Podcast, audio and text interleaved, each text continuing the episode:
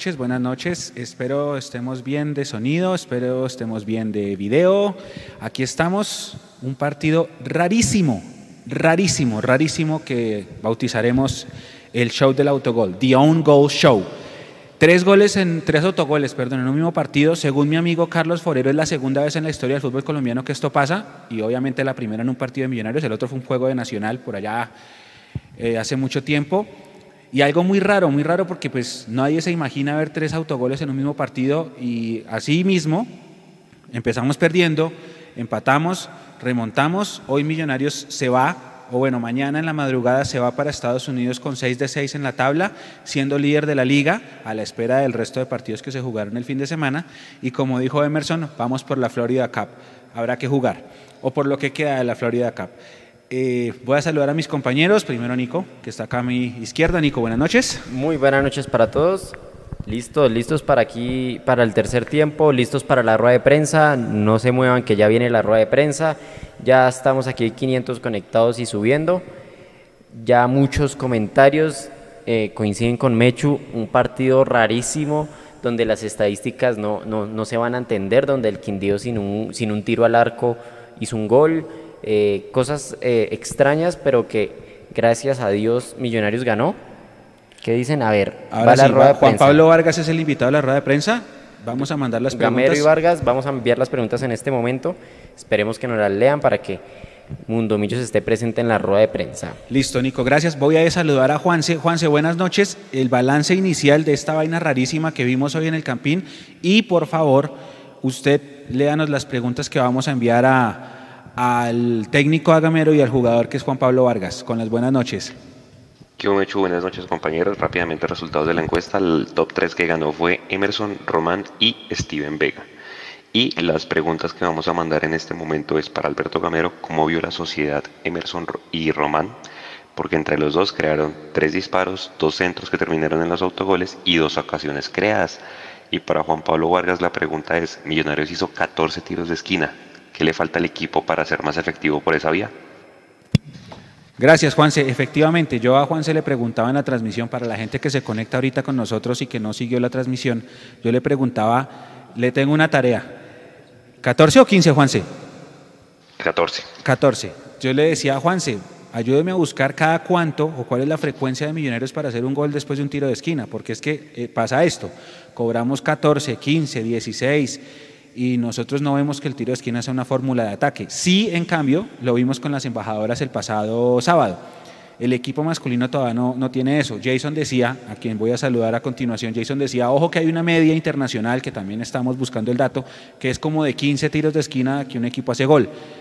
Eh, Jason, con las buenas noches. A mí ese factor sí me preocupa mucho y pues por eso lo, lo, vamos a hacer en la rueda de prensa, pero más que allá de eso, el primer balance para empezar ese tercer tiempo, porfa. Hola Mechu, Nico, Juanse, eh, Aleo, que me encanta verlo nuevamente por acá. Eh, oh, eh, Mechu, yo creo que el balance es positivo, positivo desde todo punto de vista. Eh, Millonarios se repuso a un autogol, se repuso a una jugada difícil como la de Macalister Silva. y a partir de ahí Millonarios yo creo que creció mucho. Sí le favoreció mucho a Millos la salida del número 16 del Deportes Quindío, se me va el nombre en este momento. Eh, se llama. Yandy Quintero, Yandy Quintero, creo que a partir de la salida de Quintero, Millonarios sí logró, eh, obviamente, por la punta de Emerson Rodríguez, tener mucho más volumen de ataque, mucha más presencia en el frente de ataque, y Millonarios empezó a resolver el partido. Eh, si se dieron los autogoles, porque mucha gente dice es que Millonarios ganó de Chepa, ganó porque simplemente hubo autogoles, yo creo que se dieron porque Millonarios buscó esos autogoles. Es como cuando dicen los equipos que ganan a punta de penales, ¿sí? ganan a punta de penales porque buscan las jugadas para que haya los penales, ¿no?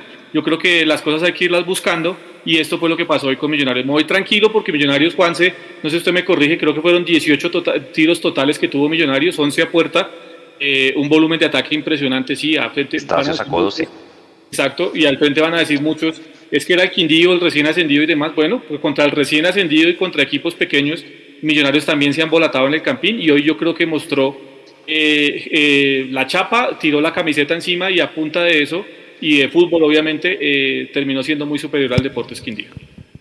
Gracias, Jason. Leo, le doy la palabra. Buenas noches, bienvenido al tercer tiempo. Yo tenía una preocupación, no se la dije a Nico, no se la dije a Tami, porque mínimo me pongo a mufar el partido y, la embarramos. Eh, a nosotros como que los partidos contra los recién ascendidos nos cuestan más de la cuenta. Leo, con las buenas noches, en algún momento cuando estábamos abajo yo dije, Dios mío, otra vez. ¿Cómo lo vio? Está en mute, viejo Leo.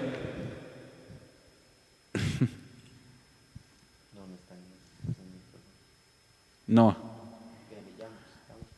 señor, todavía no, todavía no. Bueno, ya vamos con Leito, mientras Leo revisa what happened. Pero sí, Juanse, ¿a usted no le, no pasa esa sensación? Porque es que yo me acuerdo de esos partidos cuando, cuando ascendió Patriota, ¿se acuerda? Que nos ganaron acá con, con Richard Páez, cuando ascendió Alianza Petrolera nos ganaron acá también. Entonces yo como que tenía esa sensación y yo decía, Dios mío, que no nos vaya a pasar esto con el recién ascendido. Bueno, menos mal no pasó a mayores. Nada más es que estos equipos vienen, eh, acuérdense que ascienden con el puntaje del último, entonces estos les toca hacer la mayor cantidad de puntos posibles en las primeras fechas, por eso de alguna manera vienen tan entonados y con esa actitud que salió el Deportes Quindío, sobre todo en el primer tiempo. Así es, datos para empezar a analizar, ya se prepara el profe Gamero, se prepara Juan Pablo Vargas, que dicho sea de paso, hoy metió dos pases de 10 en honor a John Mario Ramírez, a quien se le rindió un minuto de silencio, Juan Pablo puso dos pases en el primer tiempo que fueron, como dice Juan Pablo Varsky, caviar. Eh, dos datos, dos datos. Eh, el primero, Millonarios con, con eh, Edilson Ariza no pierde, no pierde. Cuatro victorias, cuatro empates, hoy otra vez ganamos con él. Así que son datos buenísimos. El último partido que nos pitó fue el de Cali de la última fecha de la apertura que ganamos 3-1 y antes de eso había sido el 0-0 con 11 Caldas del año pasado de la liguilla esa de eliminados. Y el segundo, eh, seguimos sin perder con el Quindío, aunque no jugábamos contra Quindío desde 2013, pero desde ese 2-4 que sentenció la salida del segundo ciclo de Pinto en el 99, Quindío no gana acá en Bogotá y esa es una estadística que hay que saber mantener. Leo, ahora sí, ¿lo escucho? Ahora sí, ¿todo bien? Sí, señor, buenas noches, bienvenido. Gracias, ¿qué tal? Un placer. Bienvenidos todos al tercer tiempo de Mundo Millos. Si todos se dan cuenta, o por lo menos en la transmisión me imagino, yo sé que lo reseñaron, eh, jugar con línea de 5 y 4 adelante pues también es un arte. Y lo digo por el deporte esquindío. Digo un arte porque usted apenas con el 29% final, 27% de posesión del balón, Quindío supo enredar a Millonarios. Y lo hizo desde una premisa y fue la velocidad. Pasar por el mediocampo del Quindío fue una tarea imposible. Un equipo rápido, un equipo aguerrido, un equipo que no tiene miedo, porque es que se está jugando el descenso, pero también es importante que esos mismos equipos, que son los que pueden complicar a Millonarios en cualquier momento, bajo cualquier circunstancia, son equipos que algunos son valientes, otros son completamente pacatos y bastante amarrados. Me dio mucho gusto ver al Deportes Quindío del día de hoy. Me pareció un equipo serio, ordenado, con Quintabani que gestiona pobreza, pero no en vano, y lo saben ustedes, el único equipo de Colombia que es capaz de mostrar resultados operativos en estados financieros con ganancia es el Deportes Quindío. No existe otro equipo aquí en Colombia que pueda dar eh, superávit o que pueda generarle eh, ganancia al dueño, que es don Hernando Ángel. Los jugadores del Quindío, nueve de ellos empezaron a debutar en liga la semana pasada. Ojo, nueve. Bien. Entonces, ¿eso qué es? Una cuestión de organización, es una cuestión de creencia y también de necesidad, pero otra parte de la historia es que don Hernando Ángel también tiene otro equipo eh, en la B. Después puede ser un, un motor. ¿A qué voy con esto? Es bueno cuando usted juega sin complejos y sabe que gana, pierde o empata, porque esos son los tres resultados en el fútbol. Pero cuando hay valentía, se premia. Los tres autogoles, déjelos en la anécdota. Yo me quiero quedar con la idea de que hoy Quindío, con eso, 29%, seguro que hubiera complicado a Millonarios sin los autogoles.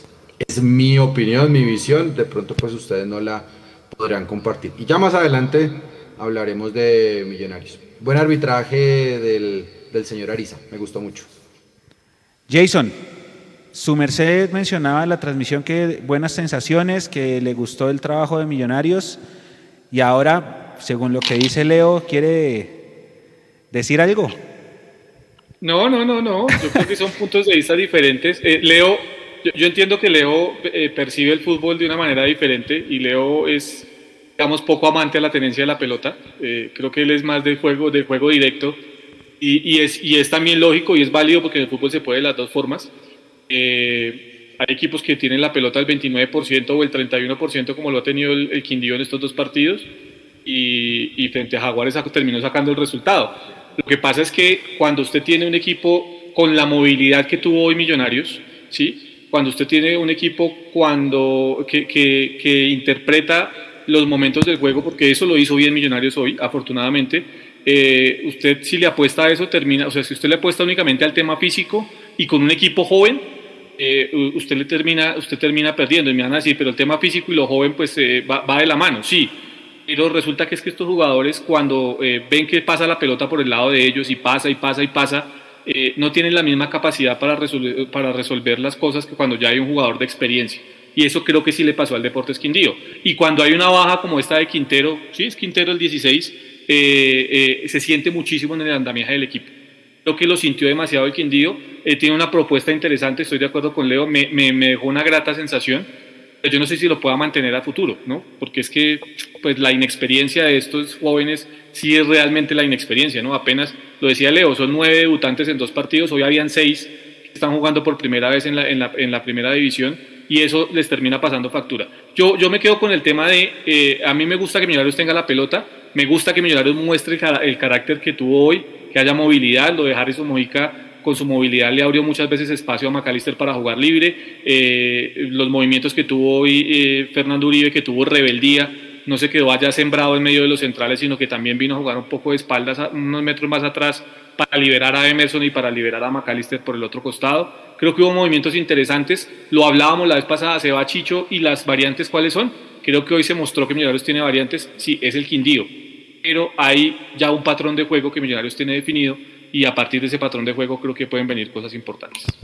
Bueno, acá se está, se está, estoy saludando acá a la gente que está Jason, está César Cuervo que dice no me gustó la actitud al comienzo pero después mejoró, Robin saluda, ¿qué, qué pasó con el homenaje a John Mario que de las barras que lo amaban? Eh, Andrés Salcedo dice buen partido y ya, Matías desde Funza, hay una cuenta que dice no quiero pelear pero está, pone un comentario como con ganas de pelear, no, tranquilos hombre, ya ganamos y ya fue. Eh, ¿Quién más? Ah, bueno, pregunta Yair por el marcador, ganamos 2 a 1. Eh, sobredimensional Quindío, dice Juan David Sierra.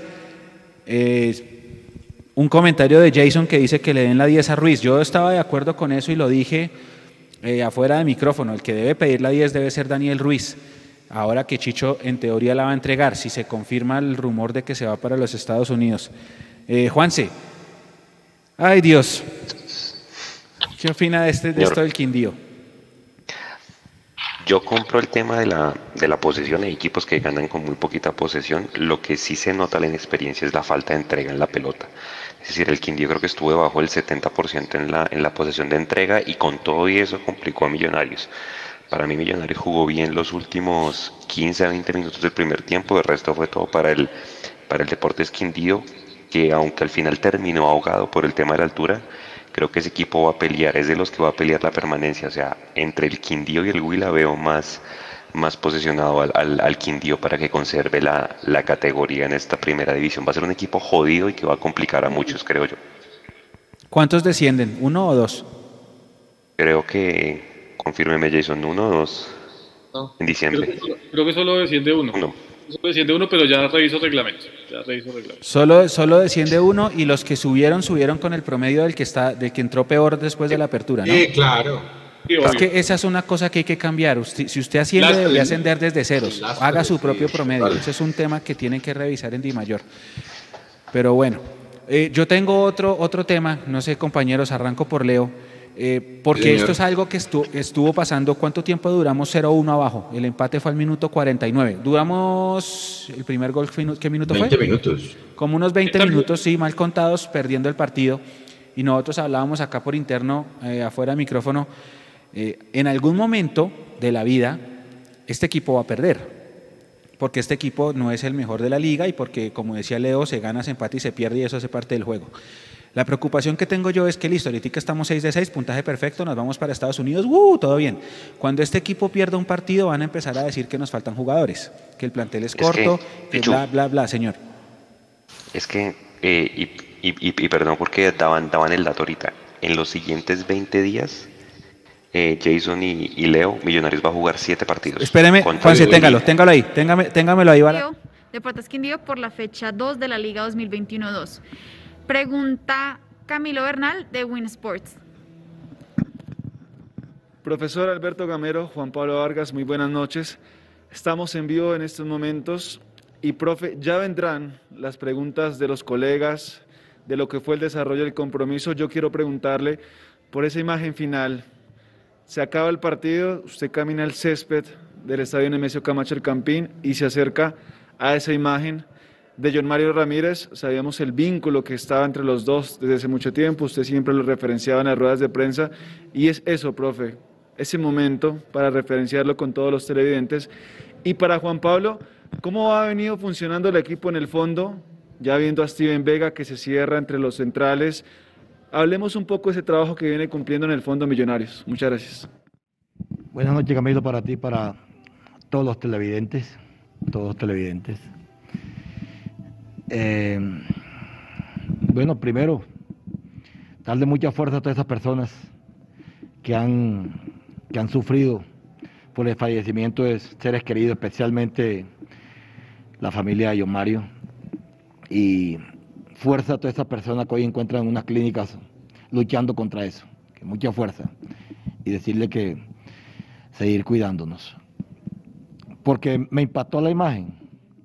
Me impactó la imagen porque yo estuve en el sepelio y no quise verlo en el, en el féretro, no lo quise ver.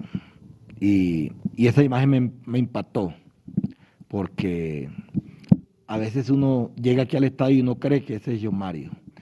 Y no cree que John Mario está ahí arriba. No cree. Y fui a hablar un ratico con él, porque era la persona, una persona que tenía muy buena comunicación conmigo. Yo iba a la casa de él, le iba a la mía, a compartir ideas, a compartir trabajos. Y, duele, duele no ver a una persona que tenía tanto conocimiento y tenía tanta capacidad para, para estar dirigiendo, no poder realizar su sueño. Y le dije que lo realizara allá arriba, allá arriba. Entonces, la verdad me impactó, me impactó esa imagen. Buenas noches, eh, Camilo, y a todos los televidentes también.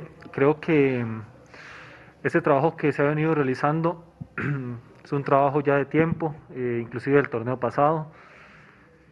Es importante para sacar ventaja, para sacar ventaja cuando hay más que todos delanteros. Eh, hoy Quindío creo que estaba en un bloque medio bajo, ellos estaban muy replegados y nosotros no teníamos la facilidad eh, de, poder penetrar tan cómodamente. Entonces creo que al meterse Steven en el medio de, de Ginás y, de mí, eh, creaba ese espacio y, así podíamos circular mejor el balón. Entonces es un trabajo que se ha venido realizando ya desde hace mucho tiempo y, y se pone en práctica cada vez que el rival así lo demande. Pregunta Chemas Escandón de Caracol Radio para el profesor Gamero. ¿Qué sensaciones quedan del funcionamiento de su equipo y le da tranquili y, le deja tranquilo y qué preocupado? Chemas, un abrazo para ti. Me dejó muy, muy, muy tranquilo la circulación, la que dice Juan Pablo. Hoy, hoy sabíamos que íbamos a encontrar un equipo con cinco hombres en el fondo, cuatro en la mitad, un punta, y que no íbamos a encontrar espacio. Me gustó mucho que el equipo, a pesar de irse perdiendo en dos jugadas que tuvieron ellos, la del gol y otra más, a pesar de ir perdiendo, el equipo no se desesperó, el equipo elaboró, por momentos nos tropezábamos por dentro, pero por momentos quería, que teníamos el balón por fuera para entrar y nos chocábamos con esos tres centrales que ellos tenían, pero entramos en pared, entramos en centro y hicimos el trabajo que, que teníamos nosotros por momento planificado. Eh, eso lo habíamos, eh, lo, habíamos, lo habíamos visto lo que dice Juan Pablo, entrar a, Vega en la mitad y abrir un poquitico más a los dos centrales para que los laterales míos fueran más profundos. y tener un extremo por dentro o un lateral por dentro y un extremo por fuera. Me parece que elaboramos, elaboramos, elaboramos bien. Y el circuito por dentro también me parece que fue importante, porque hoy entramos por, hoy, hoy entramos por dentro y también por fuera. Le tiramos centro, le hicimos pared y le ganamos a un equipo duro, un equipo bravo, un equipo que vino a, pararse bien, a contragolpearnos, pero me gustó lo del equipo. Y algo que no me gusta o que no me gustó, se lo dije a ellos. Tenemos que mejorar eh, lo, lo que son los centros de costado.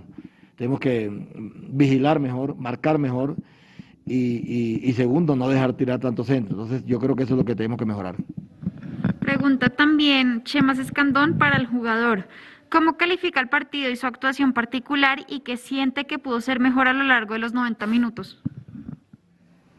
Pues yo creo que calificación particular eh, me parece que estuvo bien porque tuvimos controlada la mayor parte del, del partido. Eh, no hablo solo por mí, hablo por mi pareja de central, que al final creo que es un trabajo en conjunto. Eh, no es fácil ir a pararse a, mitad de cancha, casi que, no sé, 70 minutos y dejar todo el espacio atrás hacia el arco de nosotros, con jugadores rápidos, con jugadores potentes, hábiles. Y creo que eso, ese riesgo que estamos tomando, en realidad todo el equipo ha sido muy bueno y, eso nos permite poder generar en la mitad de cancha de ellos también. Entonces, creo que, que es muy bueno ese riesgo que estamos tomando porque quiere decir que tenemos confianza en nosotros, en, en, la forma de defender, de pararnos. Entonces, me parece que, que hay que seguir por ese camino. Si la mayoría de partidos se nos dan para, para nosotros estar en mitad de cancha y ahí esperar a los rivales, lo vamos a hacer así, lo vamos a hacer con confianza y, seguros de que podemos eh, igual sacar un cero en el arco. Eh, sé, que, sé que pronto va, a ser así. Pregunta Daniel Felipe Molina de AS Colombia para el profesor Gamero.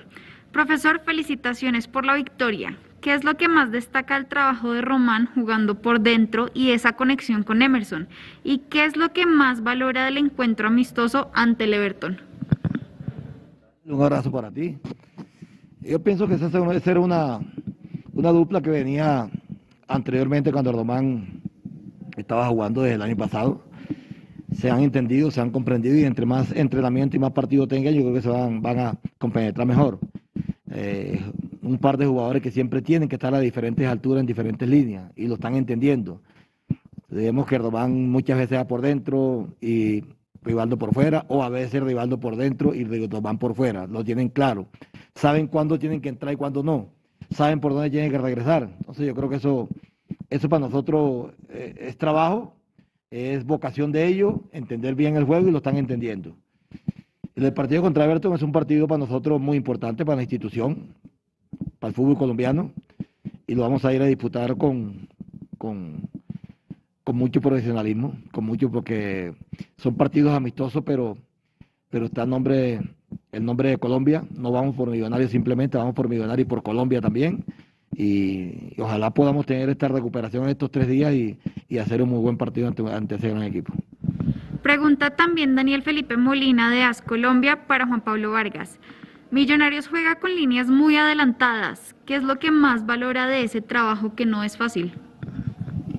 Creo que es un poco de lo que, de lo que acabo de decir en la pregunta anterior. Eh, cuando uno se encuentra con, con delanteros potentes, fuertes, rápidos, eh, al igual que extremos, no es fácil mantenerse en mitad de cancha eh, e ir retrocediendo poco a poco hacia el marco de uno. Eh, quedaría tal vez más fácil ir a meterse atrás y esperar ahí, contragolpear, pero el trabajo de Millonarios no es así, el trabajo de Millonarios es, es llevar, llevar el bastión en el partido y ser quien, quien intente jugar más. Eh, a veces no se va a poder, eso, eso está claro, pero tal vez en un partido como hoy donde comenzamos perdiendo temprano, eh, no, no, teníamos que desesperarnos y era importante ese, esa basculación de, de, lado a lado para, para así encontrar un espacio libre y poder hacerles daño. Entonces, eh, creo que al menos yo como defensa valoro mucho ese trabajo de, de mantenernos ahí con las líneas muy adelantadas porque no es nada fácil. Pregunta Kike Barona de Dueños del Balón de RCN para el profesor Alberto Gamero. Se ganó de local, le falta aún sincronizar la salida de Román y que le cubran mejor la espalda para que no los contraataquen. Igual por el otro sector. Un saludo para Quique. Yo creo que aquí lo está hablando Vargas muy, muy clarito, muy clarito. Si yo voy a sacar a Ardomán y voy a buscar a alguien que, tape la salida que, o, que cubra la salida de él, pues voy a tener un hombre atrás. Este es un riesgo que estamos tomando, un riesgo que, como siempre he dicho, a veces toman los equipos grandes y Millonarios es un equipo grande que tiene que salir a proponer y a jugar donde vaya. Entonces, eh, entendemos, a veces lo hace Vega cuando, cuando va por dentro y un lateral es el que va de, la, de o un central es el que va de lateral, o, a veces Domán cuando está por dentro eh, eh, llega primero que el, volante. Trabajo que, que, nosotros le estamos dando al, jugador que comprende y entienda en, en, qué momento entra y en qué momento no entro. Entonces, yo creo que Hoy con los dos laterales en el primer tiempo con Perlaza y, y por dentro los dos y a veces por fuera. En el segundo tiempo que entró Bertel, yo creo que no, no, sufrimos el partido, no sufrimos. Y no sufrimos por eso, porque adelantamos líneas, porque adelantamos jugadores, porque los jugadores están a diferentes alturas. Y, muchas veces, si nos damos cuenta que cuando, cuando Ramón salía, Ordomán iba por dentro, el que terminaba de marcador muchas veces en, en una transición de defensa-ataque era era, era, era Rodríguez. Entonces también es un trabajo que estamos haciendo. Cuando le toque jugar de lateral, tiene que jugar de lateral. Pero, repito, hoy lo vi, no sufrimos y, y, la cosa le hicimos bien. Pregunta también Kika Barona para Juan Pablo. Se arranca bien la liga, dos partidos, dos triunfos y se sigue sacando ventaja en reclasificación. Sí, eh, eso era algo que desde antes de comenzar el torneo lo teníamos muy claro.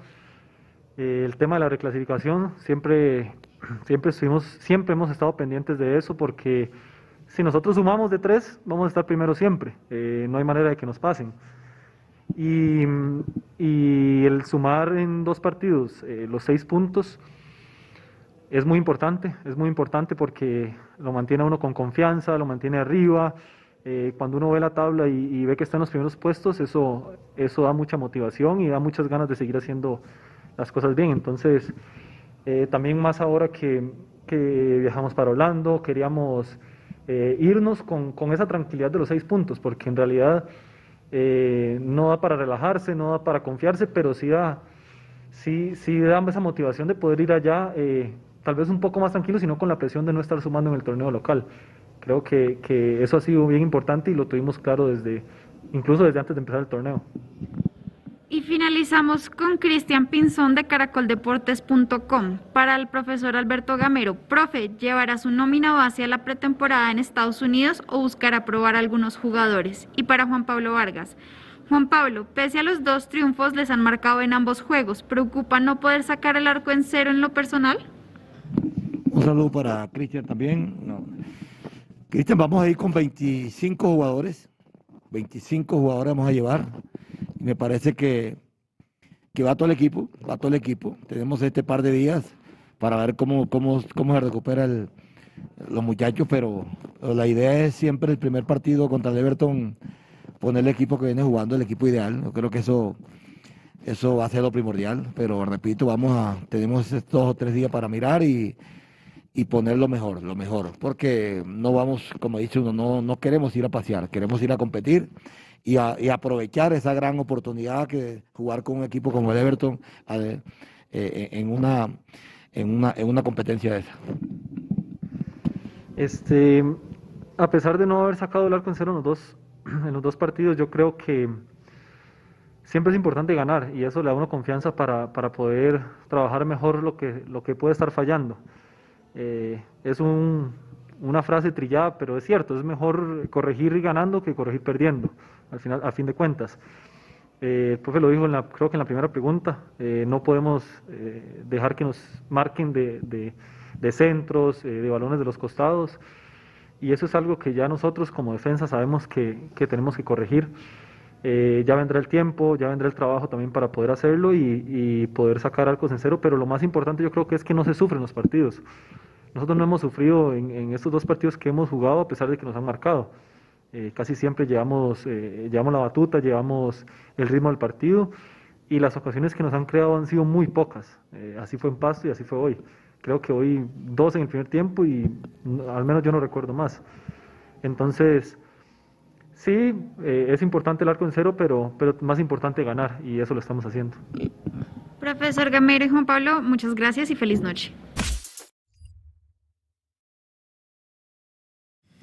Bueno, compañeros, terminó la rueda de prensa. ¿Quién estaba hablando? Juanse, ¿cierto? Señor.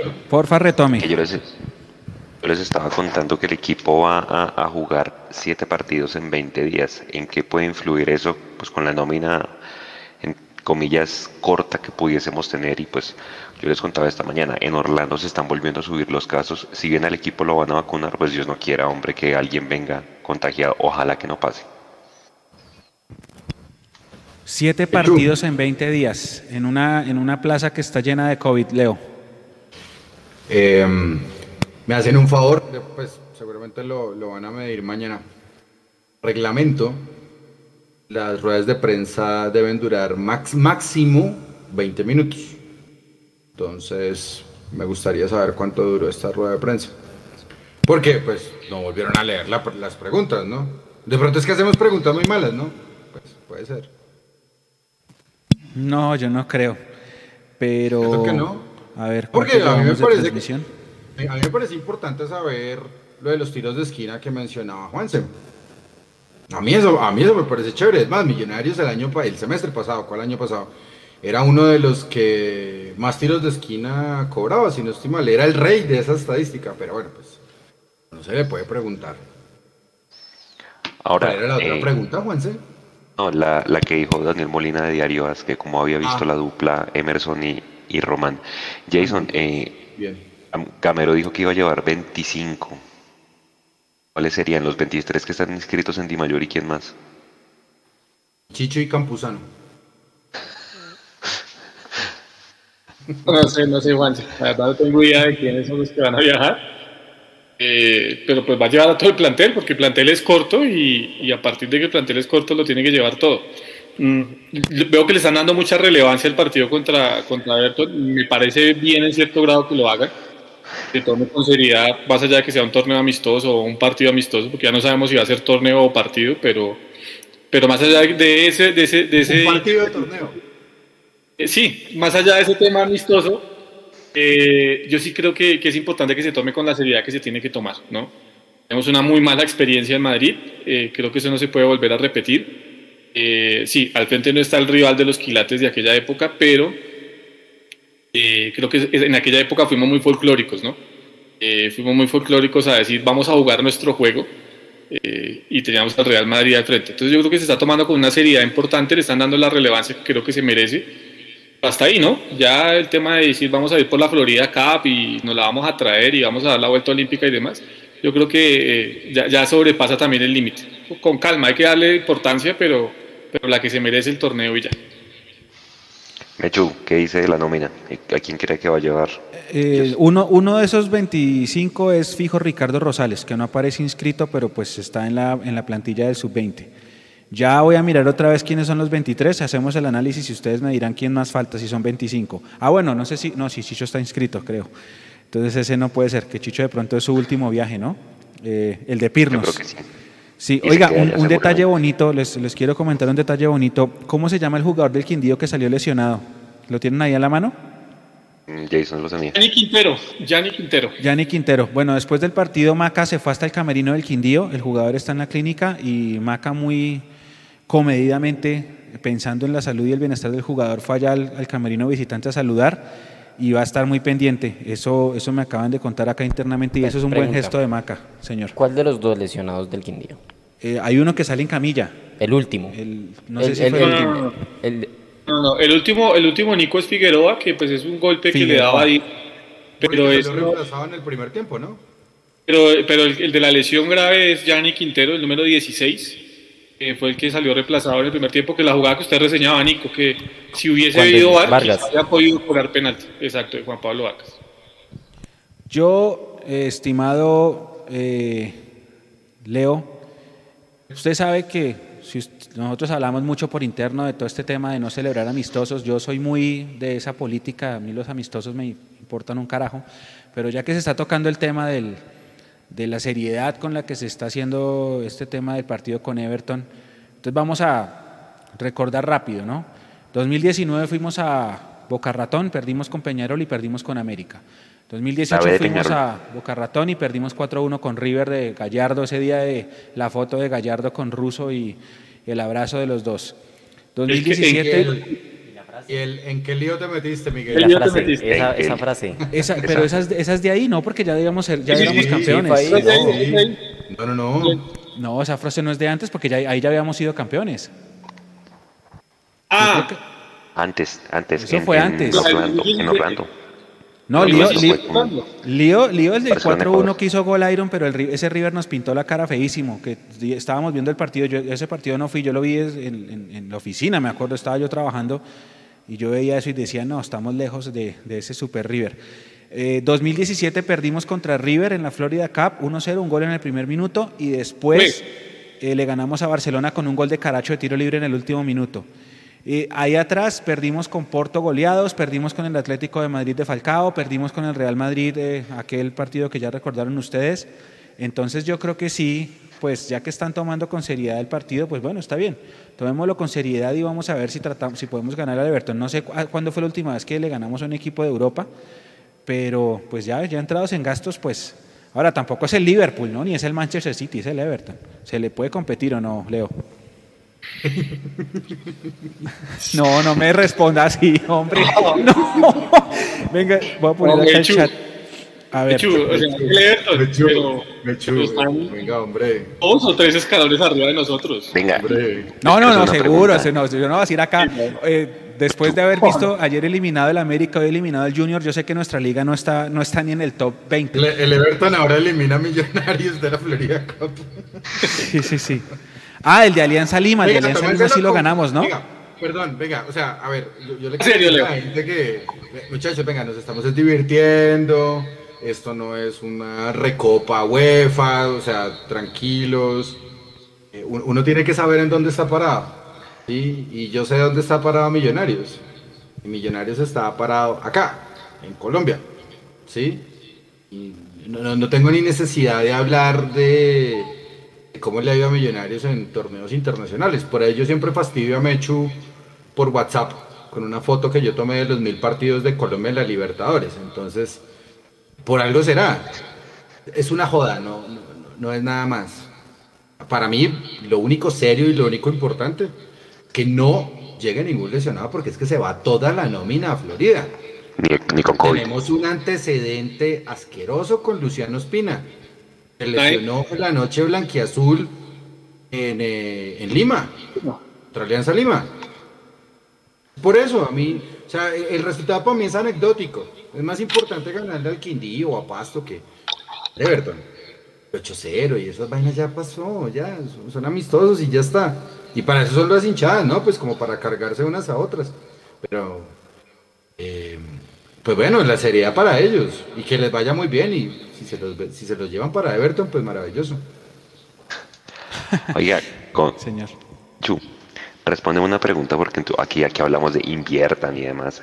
Yo estaba leyendo ahorita, el Everton, Leandro, desde el 2016, Jason ha invertido 400 millones de euros en jugadores.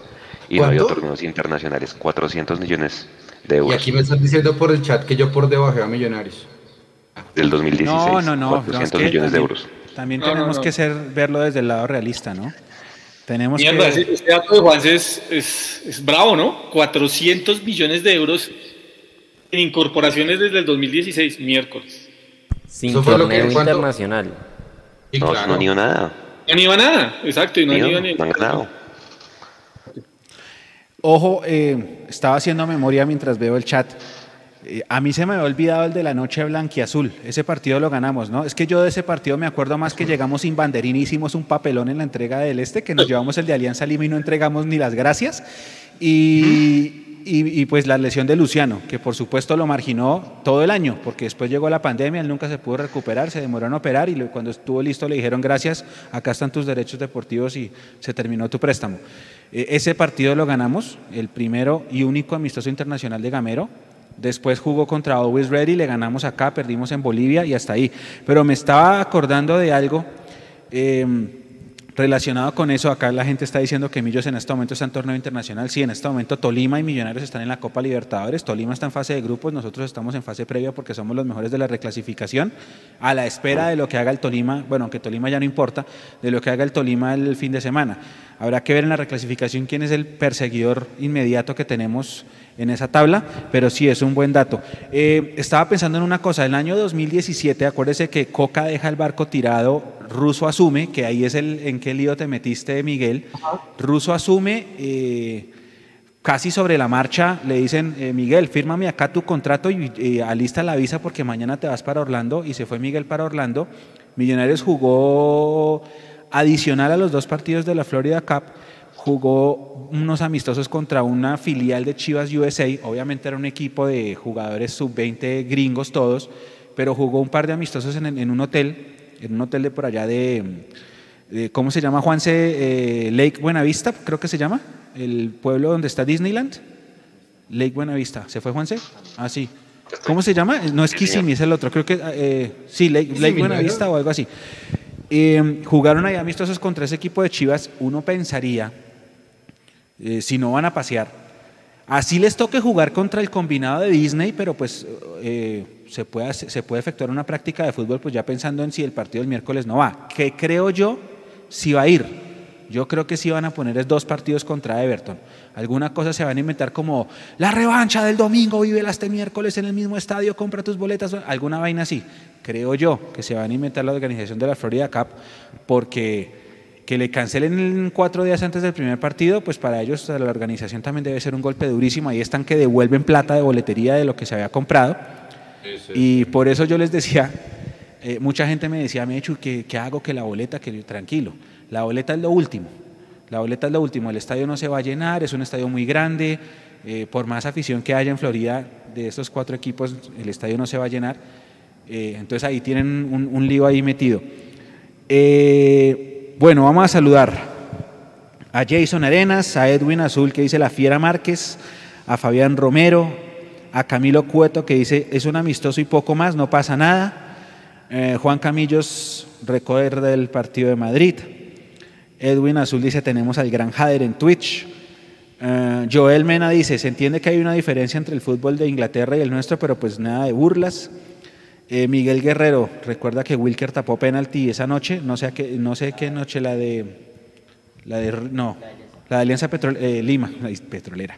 Em, ¿Quién más está por acá? Santiago Acosta que dice, con la sal que tenemos va y se nos lesiona Uribe, tranquilos, no llamen la suerte, por favor.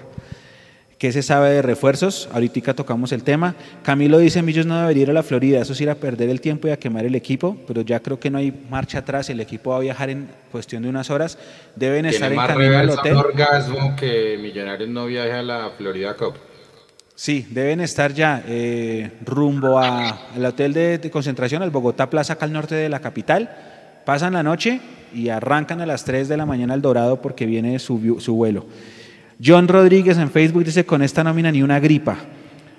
Eh, en el sentido de las enfermedades, ¿no? no que no, no, no vayan a tomarla mal. A mí me preocupa es que, que sí, que nos, nos, vaya a dar algún ataque de COVID. Esta tarde Juan se me mandaba unos links de cómo están los casos de COVID en Orlando y yo decía, uy, Dios mío, que no nos vaya a pasar esto porque... y, sin refuerzos, Leo. Chu, usted que tiene mejores contactos, eh, por favor, averigüese si a, si a mí, pues yo no sé cómo sea la cosa en el aeropuerto de Miami o por donde lleguen, si los vacunan de una vez. Porque creo que no, las ya vacunas no. de Sinovac, ¿ya no? No, ya no. Ya no, ya no. Ahí justito estábamos viendo un enlace con Juanse esta tarde. El aeropuerto de Orlando cerró la operación de vacunación. Entiendo yo, Juan se me corrige, creo que es porque hay poca afluencia de público, ¿no? Hay poca afluencia. El presidente dijo literal, vamos a ir a tocar a la puerta de la gente de la casa de los que nos hayan vacunado. Bueno, van a ir a buscar la gente y ya no más COVID, vaccine, turismo. Exacto.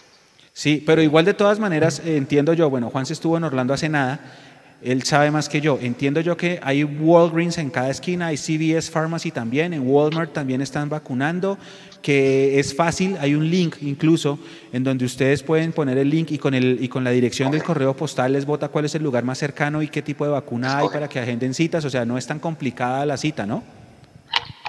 Exacto, usted escoge en dónde, en dónde quiere ir a, que lo vacunen. Yo creo que esta gente les llevará las vacunas al hotel o qué sé yo, algún tema logístico harán. Que les lleven la de Johnson. Se puede pensar en algo bizarro y surreal. Es que el bus que lleva a millonarios para en un Walmart para que todos compren agua y pues por el calor, ¿no? Y hagan la fila para vacunarse, ¿no?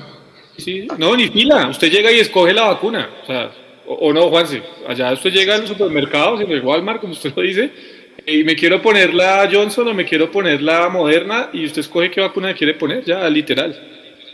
Sí, sí, así es tal cual. Igual Juanse, sí, Juanse se puso las dos dosis, ¿no? Juanse llegó allá y empezó. Yo pensé que las dos vacunas y este tipo. que había hecho cóctel de una vez. Venga, venga, mezclamos Moderna y Pfizer, a ver qué pasa. Ay, me, me, olvidé de otra. En el 2013, que la gente de Millonarios New York hoy puso el recuerdo. En el 2013 fuimos a jugar contra el Olimpia de Honduras y perdimos también en Miami, en un amistoso también en, a mitad de año. Otro de esos temas que de pronto, pues, uno lo entiende. Para el hincha que está en Estados Unidos, que ve al equipo una vez al año, el hincha quiere ganar ese partido. Yo lo entiendo perfectamente. Y hay un montón de hinchas que van a hacer el esfuerzo para estar el domingo. No sabemos si hay partido el miércoles, pero el domingo. Muchos regresan a sus lugares de origen porque trabajan el lunes. Entonces van a pegarse, es literal la escapada del fin de semana, como cuando uno acá se va a Palmaseca a ver Cali Millonarios y se devuelve a Bogotá el mismo día. Muchos van a hacer eso. Eh, loable, admirable para todos los hinchas que están en los Estados Unidos, pero pues uno entiende. ¿Cuántos llevamos sin fútbol? Desde marzo de 2020, o sea, 16 meses se da la oportunidad de ver a Millonarios en vivo. ¿Cuánta gente no va a viajar desde acá? La gente estaba pensando, Dios mío, que no lo cancelen, que no lo cancelen. Bueno, si no, si no lo cancelan, igual nos vacunamos, qué sé yo. Eh, había gente hasta burlándose de eso, que me parece salido de contexto, pero bueno, no soy quien para, para analizar eso. Pero pues claro, por favor. Bueno, preguntas rápidas. Ah, bueno, eh, una pregunta primero, sobre la Florida. Sí, sí, primero el hotel, es el Hotel Celeste, de Celeste Hotel, busquen ahí, a ese hotel van millonarios. Segundo, ¿cuándo viajan? Mañana a las 6 de la mañana. La aerolínea se las debo, acá estoy a la espera de que me confirmen y apenas tengamos la información le ponemos la pieza del itinerario como siempre. Y tercero, para la gente que va a ir, porque por ahí nos saludó Ricardo desde Palm Beach y hay otras personas en Estados Unidos que están conectados, Nico, porfa, póngalo en cámara. Nosotros vamos a llevar un souvenir, dos souvenirs. Uno es este, que están viendo ustedes ahí en pantalla, el tapabocas eh, de Mundomillos exclusivo Florida Cup. Ese tapabocas lo vamos a estar regalando allá. Vamos a estar regalando tapabocas de los tradicionales. Ahí tenemos uno, ya lo va a mostrar Nico. Y vamos a tener unas manillas que ya se llevó la CONE para allá y que también vamos a estar regalando. Si por alguna cosa ustedes que están en Estados Unidos o que van a viajar a la Florida Cup se encuentran con nosotros, pidan el tapabocas y pidan la manilla. Este es el otro tipo de tapabocas que vamos a estar regalando allá, que es el tradicional, el que tengo yo, el que tiene Nico, el que tiene todo el equipo de trabajo y que hemos regalado algunos. Vamos a estar regalando ese tapabocas allá en la Florida Cup. Búsquennos, si nos ven, búsquennos y diga, oiga, usted dijo en el tercer tiempo del miércoles que iba a regalar algo. Entonces, sí, sí, vamos a estar regalando tapabocas y vamos a estar regalando unas manillas personalizadas de la Florida Cup con Mundomillos. Dicho sea de paso, sigan el, el, eh, el, hashtag en nuestras redes sociales, pues porque vamos a estar allá cubriendo. Los hinchas van a estar haciendo un banderazo el sábado por la noche, al cual esperamos llegar. La CONE sí va a llegar, yo espero llegar, porque yo viajo ese día el domingo el partido y de ahí en adelante no sabemos qué vaya a pasar. Si hay un partido el miércoles, pues estaremos allá. Si a Millonarios le da por jugar un amistoso y tenemos la información y nos dejan entrar, allá vamos a estar. Obviamente esperando que nos permitan el ingreso, pues porque uno nunca sabe con este tema de COVID y los protocolos cómo vaya a ser. Eh, entonces, pues la idea es poder estar en lo que se pueda, eh, llevándoles la información de Millonarios en Orlando. Eh, y siguen acá los temas, eh, compañeros. Jason, ¿qué vamos a hacer con los refuerzos? Preguntémosle a Gustavito, digo, al doctor Gustavo Serpa. Eh, yo creo que eso está embolatado, Mecho, ¿no? Ese tema está... ¿Cuándo se cierra la inscripción, Jason, de jugadores? no, me la tiró al ángulo, me la tiró al ángulo, la verdad, creo que es mediados de agosto, pero no, no tengo la fecha exacta y ese tema está complicado. Yo creo que eh, mientras más pasen los días, más se complica el tema. Jugadores libres, eh, pues sí, pues ya hay uno que, pues digamos, Mecho nombró que es Jesús Cabrera y hay otro, uno que otro por ahí que podría venir a dar una mano, pero entre más días pasen, más se complica el tema.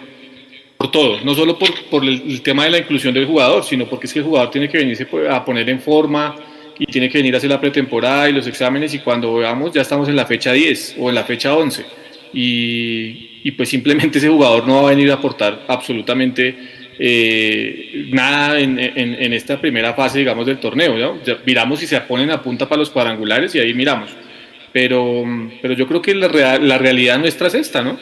A esto le están apostando los directivos. Nos vamos con este equipo hasta donde, y hasta donde lleguemos. Por eso yo decía en el, en el live pasado, eh, la responsabilidad de lo que pase en lo deportivo sí es de los jugadores, pero la responsabilidad de lo que pase en este torneo con Millonarios o en esta liga eh, está allá arriba, ¿no? Están los que están sentados en, en, en, sus sillas ergonómicas en cada una de sus oficinas. Ahí es donde está la responsabilidad.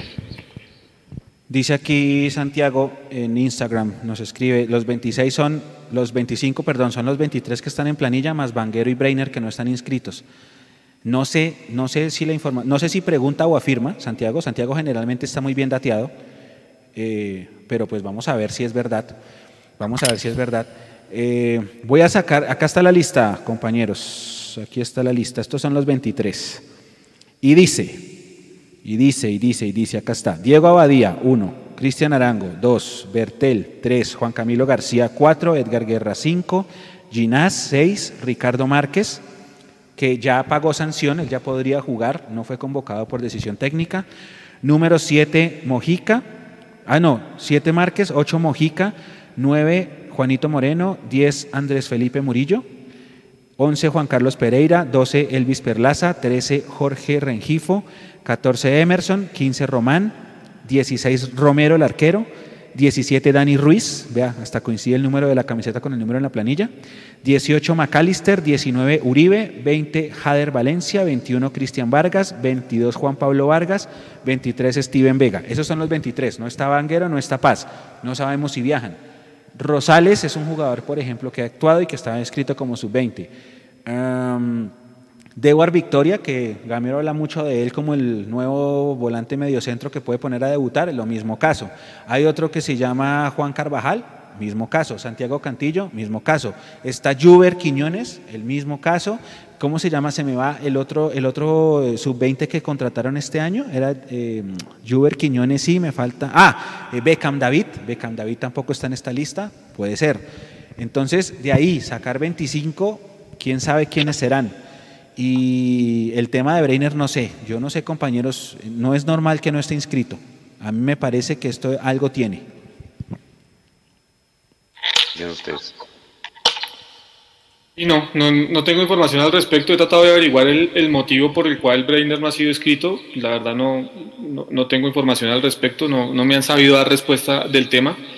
Eh, pero sí, sí, sí deja, no deja llamar la atención, ¿no? Porque es que ya estamos fechados, eh, el equipo corto.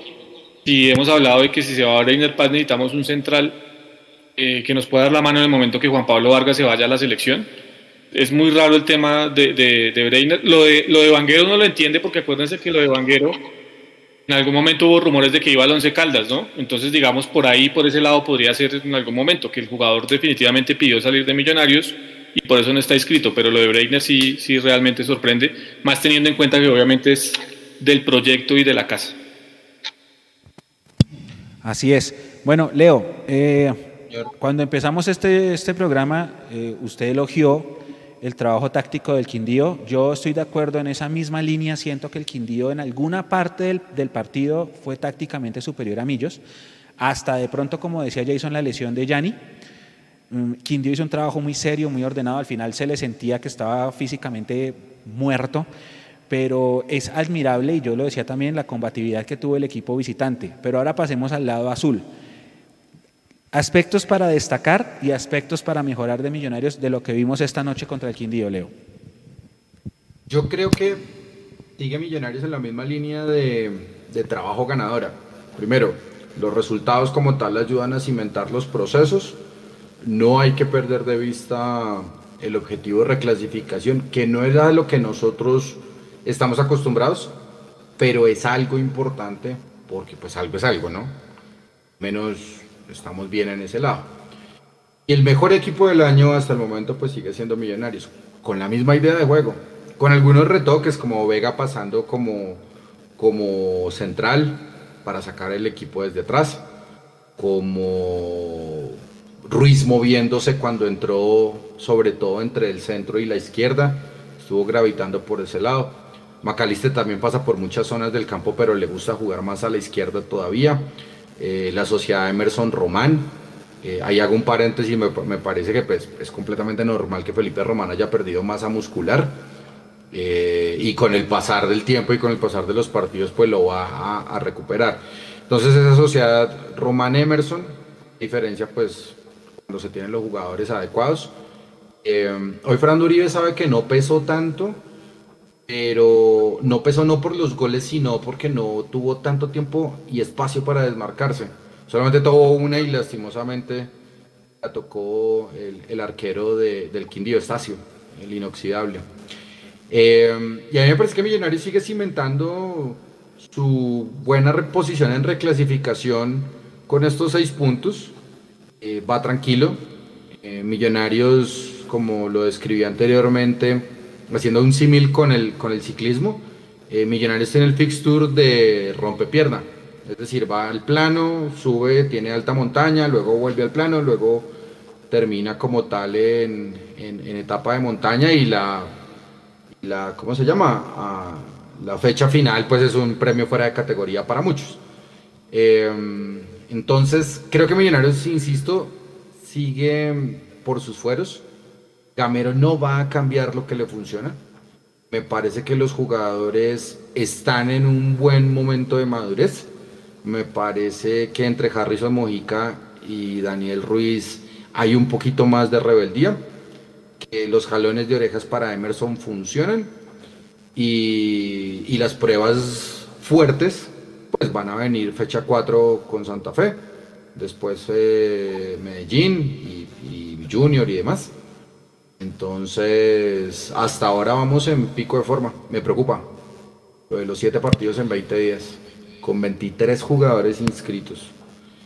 A Gustavo no le pido milagros, y es más, históricamente, los segundos semestres o en el segundo ciclo de los seis técnicos que ha traído Gustavo Serpa, no han habido refuerzos. Y me pueden desmentir si estoy equivocado. No, no, total. No lo, no lo refuerzan bien y se caen. Pues generalmente Israel salió así, Lunari salió así, Lillo salió así, eh, Russo aguantó. Eh, Entonces, Mechu, si es una tendencia estadística, muchachos, no pidan más refuerzos. No los pidan. Es que no van a llegar. Es que ya han pasado seis técnicos por millonarios. En el segundo ciclo de esos técnicos no les llegó ningún jugador. Por favor, no le pidan más peras al olmo. Aquí pueden hablar de Campuzano, pueden hablar de Teo, de Messi sin contrato, del que usted quiera. Pero la tendencia dice que en el segundo ciclo de los seis entrenadores no llegó ningún refuerzo, contratación, como le quieran nombrar. Eso es azul y blanco. Con Amber. No les estoy mintiendo. No esperen, perdón, y le meto la cucharada a Leo que que la plata del Chicho la usen para traer un refuerzo. Pachantra, de que es muy allegado a, a, a Gustavo Serpa, dijo, Millonarios tiene una, una deuda gigante con la DIAN. Me imagino yo que ahí debe estar el tema Lillo, la demanda esa que teníamos, por el tema pagar sí. en euros y toda esa cosa. Y seguramente parte de esa plata se va a ir destinada a pagar esa, esa sanción que ya tenemos. Entonces está grave Leo, el panorama. A Leo en su, en su referencia ciclística no le escuché la palabra contrarreloj. No, no sé si eso es bueno no o malo. Que Millonario no está contra el reloj, Mechu. O sea, no está haciendo una carrera de afán. Uh -huh. Millonarios en estos momentos tiene una etapa de media montaña. O sea, tiene picos muy altos. Perdón. Y al final, pues el partido con Nacional, si usted lo quiere poner como fuera de categoría, pues amén. Pero no, Millonarios este semestre no, no está contra reloj. A menos que los resultados empiezan a escasear por falta de lo mismo, de que escasean jugadores que eso solamente lo va a marcar el, el torneo. Juanse, su merced durante la transmisión dijo que para usted la figura siempre fue Emerson y se la, se la pregunto también. Lo bueno y lo malo y lo feo de lo que vio hoy del líder del campeonato contra el Quindío. Hombre, eh, es el segundo partido de Mojica como, como titular. Obviamente uno le gustaría que tuviera esa misma regularidad durante todo el tiempo en el partido como lo hacía el Chicho Aranga, pero bueno, esperemos que logre eh, consolidarse muchísimo más. Eh, estoy hablando como de lo, de lo, de lo, de lo malo. Eh, lo bueno, claramente, Emerson Román me, me, gustó muchísimo.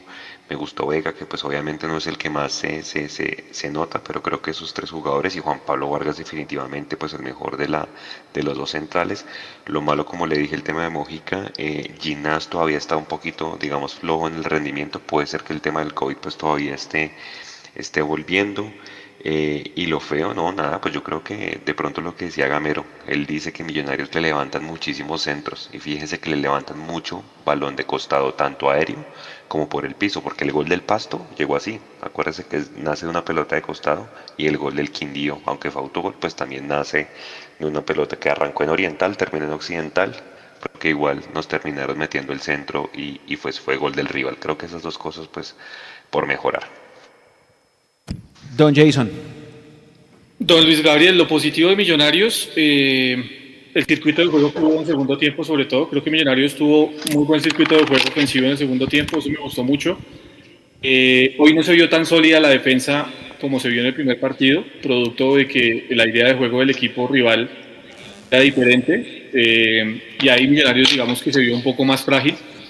Eso creo que Gamero al final se decide por, por por más allá de querer buscar el partido, también de, de, buscar una, un revulsivo con el tema de Omar Bertel.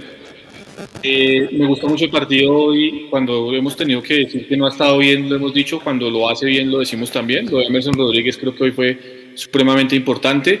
Eh, me gustó el partido de Juan Pablo Vargas y le pongo también unas moneditas por ahí al que fue el partido de Macalister Silva que ayudó mucho en defensa también y eh, también varias veces puso mano a mano a sus jugadores. Así que creo que esos tres jugadores importantes. Me sigue gustando eh, la idea de Gamero de, insistir cuando podemos tener a Román, que Román vaya por dentro y, Emerson vaya por fuera. Creo que eso ayuda a romper líneas y ayuda a que Millonarios tenga sorpresa. Eso es importante. Y también se ha sumado un factor y es que Pereira en este semestre, en estos dos partidos, se está eh, atreviendo a rematar de media distancia y creo que eso en un futuro también le puede ayudar a Millonarios a resolver partidos cuando el tema esté complicado. La media distancia es importante y Pereira se está atreviendo. Decía, decía el profe Gamero en la rueda de prensa pasada que algo así entre líneas, no, no me acuerdo el texto perfecto, pero decía algo así que mientras estuvieran Román y Perlaza, esos iban a ser sus laterales. Pero hoy da otro mensaje cuando manda a Bertel, eso lo dijo usted, no Nico, en el entretiempo. Tengo que cobrarla. Sí, sí, sí. Pero dejó otro mensaje cuando mandó a Bertel, que yo le preguntaba a Juanse, ¿cuántas asistencias? Tiene cuatro, ¿no? Bertel. Eh, entonces ahí ya cambia la cosa, ¿no? Porque estábamos tan seguros de Román Perlaza y ahora entró Bertel eh, ¿Qué puede venir? ¿Usted qué prefiere, Juanse? ¿Dejamos al mejor asistidor de la liga que arranque y, la experiencia de Perlaza en el banco o se va con esta misma nómina tal cual en defensa? Mm, bonita pregunta, pero creo que si Bertel viene con ese nivel más allá del tema COVID, porque es que mira lo que le pasó a Ginas. Venía con buen nivel, les dio COVID y pues obviamente eso se, demora en, en que usted recupere su nivel pero pues yo dejo al asistidor del campeonato definitivamente, hago el sacrificio de la experiencia, le daría el siguiente partido a, a el completo y pues si no es el rendimiento esperado, pues claramente ahí tengo a Perlaza y el mismo Gamero lo decía, tiene a dos jugadores que le aportan valor, obviamente mucho más Bertel con la salida, aunque mire pues el centro que metió Perlaza con pierna izquierda ya en pasto, pero creo que Bertel para mí está por encima hoy que, que Perlaza por esa banda. Ahora, vuelvo y digo, depende también del rival. Leo, ¿usted qué opina? yo siempre tengo la misma pregunta. Creo que ya la había hecho el semestre pasado, si no estoy mal. Extrañábamos a Bertel porque no teníamos un jugador en la posición natural y después de eso terminó siendo uno de los mejores asistidores de la liga. Pero la condición de que Perlaza era el que le daba como más experiencia en esa zona, así jugara con perfil cambiado. Después, pues, los números de Bertel son muy superiores a los de, los de Perlaza. Ahora, si él está recuperándose de COVID y está apto para la alta competencia, porque el profe Gamero tiene que esperar que tengamos una sola jugada de gol por, esa, por ese sector, eh, sobre todo en el centro, sacrificamos a un buen muchacho como Bertel si, insisto, está apto para la alta competencia. Yo no quiero decir que Gamero se haya equivocado o no, porque es que acá la gente tiene que limpiarse un poquito los oídos con lo que se dice. Lo que quiero significar o lo que quiero explicar, es que no se puede dar el lujo de desperdiciar una banda cuando el jugador que mejor terminó el semestre pasado y se supone que hay continuidad es el que debe jugar. Por eso Bertel debía quedar ahí. Entonces, no, no inventemos tanto. Si vamos a seguir con la misma fórmula y vamos a seguir comiendo la misma colada, hombre, juguemos con los que mejor terminaron ahí. Claro, COVID mediante, pero si ya estás convocado, que ya superaste el COVID, pues estás apto para la alta competencia. Entonces dejémoslo ahí. Yo creo que esa puede ser la elección de la noche, ¿no? Sí, Jason, además que llama la atención que Bertel ni siquiera estaba entre los 18 y mágicamente sale la formación y uno ve el nombre de Bertel y, oh, ándale, Bertel volvió, no sé qué. Eh, muy raro, muy rara esa salida de Edgar Guerra al final, la última hora la hay, cosas, hay, cosas, hay cosas médicas que uno a veces no sabe también, ¿no? No sabemos en qué, digamos, qué tipo de examen o qué tipo de esfuerzo le estaban haciendo al jugador hoy previo al partido, a ver si lo podían tener en cuenta o no. Yo creo que eso fue lo que pasó, le tuvieron que haber hecho alguna prueba de esfuerzo de masa a Bertel y a partir de ahí concluyeron, vea, Bertel puede estar entre los convocados y si usted lo quiere utilizar 35, 60 minutos lo puede hacer. Yo, yo creo que por ese lado iba el tema de Bertel el día de hoy porque como usted lo dice, sí sorprende que no, que no haya estado. Mm, y, creo que esa es la razón por la que Bertel no ha sido titular, el tema del COVID, y, es para mí lo puntual. Ahora, Perlaza es un jugador del riñón de, Gamero, eso es cierto, lo conocemos desde, el Tolima, es del riñón de Gamero, es cierto que siempre ha contado con él, pero eh, en algún momento, si vamos a lo deportivo, creo que, o sea, vamos a hacerlo de dos formas, ¿no? Si vamos a lo deportivo, creo que Bertel terminó mucho mejor la temporada que Perlaza el semestre pasado. Creo que en eso estamos de acuerdo. Y si vamos al tema proceso, eh, digamos, como institución, eh, pues al que hay que darle los minutos es a Bertel, porque es el jugador de proyección para que Millonarios pueda vender en algún momento. ¿Cierto? En ese aspecto. Y cuando se habla de la experiencia, pues yo ya no me como, y, esto lo digo en buena onda, yo ya no me como tanto el tema de la experiencia de Perlaza porque es que uno mira a Bertel y Bertel de los, de los jóvenes de Millonarios es creo yo el que más tiene experiencia fue campeón en el 2017, eh, estuvo en ese plantel campeón del 2017 y ha venido desde ese año sumando y sumando minutos hasta ganarse su lugar como titular. Yo creo que los, al lado de Román, eh, Bertel es el siguiente en ese tema. Entonces, eh, por tema de experiencia, no creo que saque la ventaja Perlaza. Va a ser más un tema de rendimiento entre los dos. Sobre, Bertel, hay que tener en cuenta que su mejor nivel se da cuando está con Ruiz Eh, a ver. Esa es una buena pregunta, Nico, pero no me parece condicionante para Bertel. Que a él le pueden poner cualquier jugador y a diferencia de Román con Emerson, Bertel no hace relevos. O más bien, si los hace no es por el mediocampo. En cambio, Felipe Román sí tiene la audacia de ir al mediocampo a recuperar alguna pelota que Emerson eh, no llega al rebote o no puede quitar. Son, son características diferentes, completamente diferentes. Ahora, Daniel Ruiz entró muy bien, ¿no? Los dos partidos. Conectado, conectado, está conectado el hombre. Lo decíamos, ¿no? En él está ser titular. En él está en algún momento decir, hey, cumplí los 20 años, quiero ser titular con Millonarios y aquí estoy. Está en él. le quieren poner la 10? Yo sí, que, que, la pida, que la pida de una vez. Sí, para acuerdo. Pídala, pídala. ¿Qué, cambia con eso, Mecho? No, nada, el número, baja siete números, pero pídalo. Ah. Pídala. De una. ¿Quién es el jugador que más, que más se asemeja para usar la 10 de Millonarios? Macalister. Ruiz. No, Macalister es el 14 y ese no lo va a soltar. Pídala. 20 años, golazo en la final. Pídala. De una.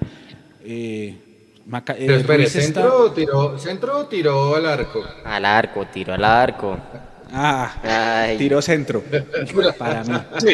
la, verdad, la, verdad, el detalle del número, a estas alturas de la vida, en donde uno mira la Liga Mexicana, por ejemplo, juegan con el 315, ya me parece irrelevante, realmente. ¿Sí? Porque cuando uno mira la Liga Mexicana y juegan con el número 315, el 400, no sé qué, ya es irrelevante realmente el número. Espere, pero posicionémonos acá. Acá muchos tuvieron 10, ¿sí? El, número, pero ese numerito acá pesa. Es más, ese numerito, si usted no lo sabe llevar, es medio mufa. Pesaba. Que es que, oh, Leo, pesaba. Porque si se, vamos, vamos al caso de un equipo, de, otro equipo. Usted si usted va a la América y usted al, usted al 10, o sea, el 10 de la América es Jesus Cabrera, hermano, usted va y mira la historia de la América y dice, error o no. Bataglia. Eh, ah, bueno, y si aquí y si aquí hemos dicho, no sé, en algún momento, no, no me acuerdo si se la puso, ¿no? Espero, espero que no se la haya puesto. Pero hablamos de Tejera y hablamos de, de, de otros jugadores que eran 10. Bueno, eh, estoy en el punto. Ufati.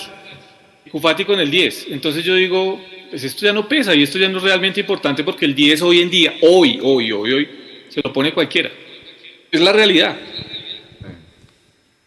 Y el clásico ya no existe y esa, y esa era la, la, magia del, del, del número, ¿no? Y ese lo pone cualquiera. Sí, eso es así. Ahora, el 10 se la pone cualquiera, pero no, no, no, no yo cualquiera sí lo que mantiene. la pida, carajo, pídala, póngase la 10 literal y pídase esa camiseta. Si Chicho, la, como hizo, como hizo Mojica, Mojica dijo que 30 ni que nada, páseme la 11. Lo que pasa es que Mojica no sabía que se iba a ir Chicho a las dos semanas. Pero lo mismo, pídala, pídala. Oiga, y un saludo grande. Un, un, saludo grande a Néstor Rodríguez que nos acaba de hacer una donación. Gracias, Néstor, por el aguante, por el apoyo. Y seguimos el dilema, el debate, perdón. Yo sí digo que Ruiz la coja, que la coja. ¿Ya Mira, muchachos, hab- hablando de 10, a mí personalmente Gamero me hizo sacar lágrimas con el tema de, de John Mario, ¿no? Eh, yo, yo sé que, que, que Gamero hizo todo lo posible antes de que John Mario falleciera para que John Mario estuviera en el cuerpo técnico, recién llegó Gamero y pues bueno, por cosas que ya todos sabemos, pues no se pudo, pero Gamero era muy partidario de que estuviera John Mario en su, en su cuerpo eh, técnico. Les gustó el homenaje, es todo de la hinchada que hizo el club. Yo creo que Millonarios pudo haber hecho mucho más porque finalmente es de toda la gente de Oriental que se dedicó a todo el tema de poner la pancarta de la cara de él únicamente, porque eso es una pancarta donde sale Chitiva, sale Roballo. Dejaron solamente la de, la de John Mario, pero bueno, eh, ¿cómo lo vieron? ¿Les gustó el homenaje? Opiniones. Ahí está en cámara Ahí la está en postal. pantalla la, la foto de Gamero Ahí mirando la la, la imagen. Eh, Jason, De hecho, yo, eh, once y media de la noche no quiero llorar, no, no me quiero referir al tema. Yo creo que lo único que sí puedo decir es que duele cuando el club de tus amores, en este caso Millonarios, se olvida de los ídolos. Yo creo que se ha podido hacer algo más. Sí, o sea, más, la allá. Lo de hoy es toda la hinchada. más allá de un minuto de silencio y demás, eh, con, lo de Mara- con lo de Maradona tuvimos miles y miles de, de- de homenajes a nivel mundial. Al menos colocar un 10 en la camiseta, era colocarse una cinta negra, era salir con una camiseta de John Mario, eh, qué sé yo, tantos, tantos homenajes que se podían rendir y, y no se hizo, ¿no? Entonces, ya, y, y lo de Gamero, pues digno de un señor como lo es Gamero, ¿no? No quiero decir nada más para no flaquear en este momento, pero, pero la Sí. foto transmite, transmite lo que es el hincha de. Millonarios y transmite lo que es la familia Millonarios. Esa foto transmite los valores de Millonarios, para mí. Claro, es que yo, yo tengo, antes de pasar con Leo, hay, hay un concepto que tengo yo. Alberto Gamero es hincha de Millonarios, fue campeón con Millonarios, se moría por dirigir a Millonarios y está cumpliendo su sueño hecho realidad de ser el técnico del equipo de sus amores. Él es hincha de Millonarios. Cerveleón Cuesta, uno de los asistentes técnicos, es hincha de Millonarios porque fue campeón con el Club Deportivo de los Millonarios. Arnold Iguarán, que era entrenador de delanteros de Millonarios, máximo goleador colombiano en la historia de Millonarios, también es hincha del Club Deportivo de los Millonarios. Pero para mí, eh, quienes están en azul y blanco no son hinchas de Millonarios, sino son hinchas de azul y blanco. Y esa falta de sentido de pertenencia se evidencia en cosas mínimas como esto, como a querer a los ídolos. Y no solamente es John Mario, es un jugador como siciliano tapar un penalti en una final, hacer tantos goles, ser goleador de un torneo internacional con esta camiseta, también fue dejado. Eh, y puedo ir atrás con más nombres, con más nombres Claro, de viejas glorias que mm, mm, eh, solamente el hecho de no felicitar a Willington Ortiz de cumpleaños, ese tipo de cosas. Siento que hay hinchas de azul y blanco, de Arturo Segovia. el dueño de FC y no de este escudo. Leo. No, que pues precisamente estaba escribiendo algo random para el día después, a, ver cómo va quedando el boceto. Si ustedes estaban esperando el homenaje para John Mario por parte de Azul y Blanco, suficiente postal final. Alberto Gameña, Gamero, perdón, pequeño e ínfimo dentro del lente fotográfico, se acercó a Oriental a ver a su amigo pintado en un trapo blanco. La imagen otra vez nos hará lagrimear. El sentimiento hay que dejarlo para los que precisamente tienen corazón. Ahí voy, escribiendo para mañana. Uy, buena, va buena, va buena. Anticipo de mañana, Juanse. Hay un pequeño anticipo.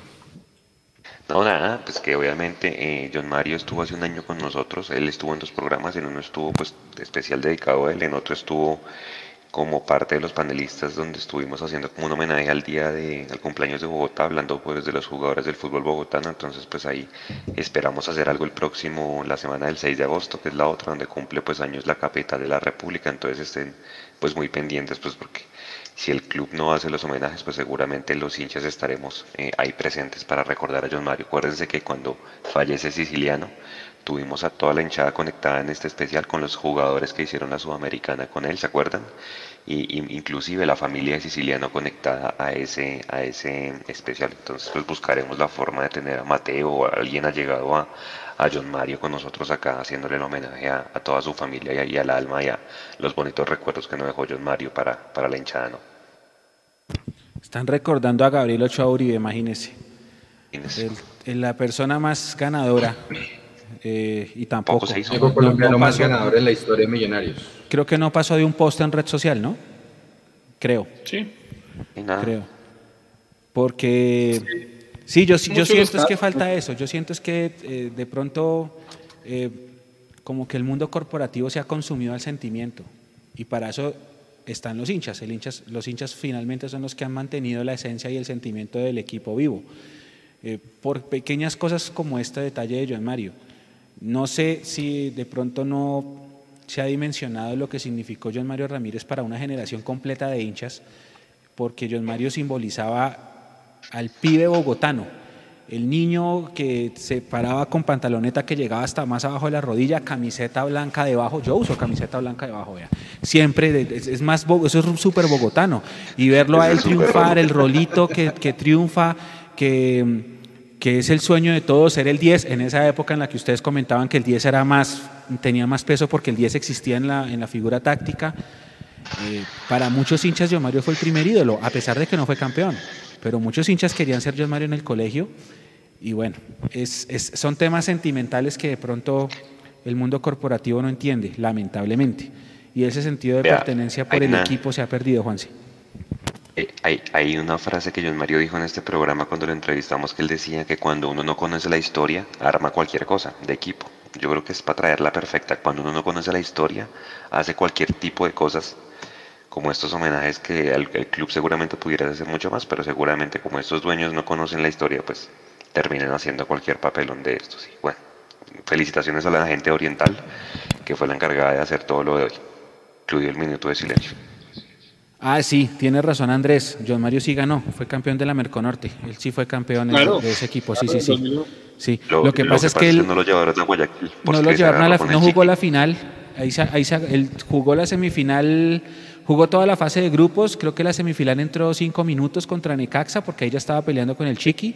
El Chiqui no lo lleva a la final y, y no hace parte del equipo, pero sí es parte del plantel, es parte del plantel campeón de la, de la Merconorte. Sí, acá dicen que falta empatía. Dice Andrés Torres que es que no saben qué están administrando.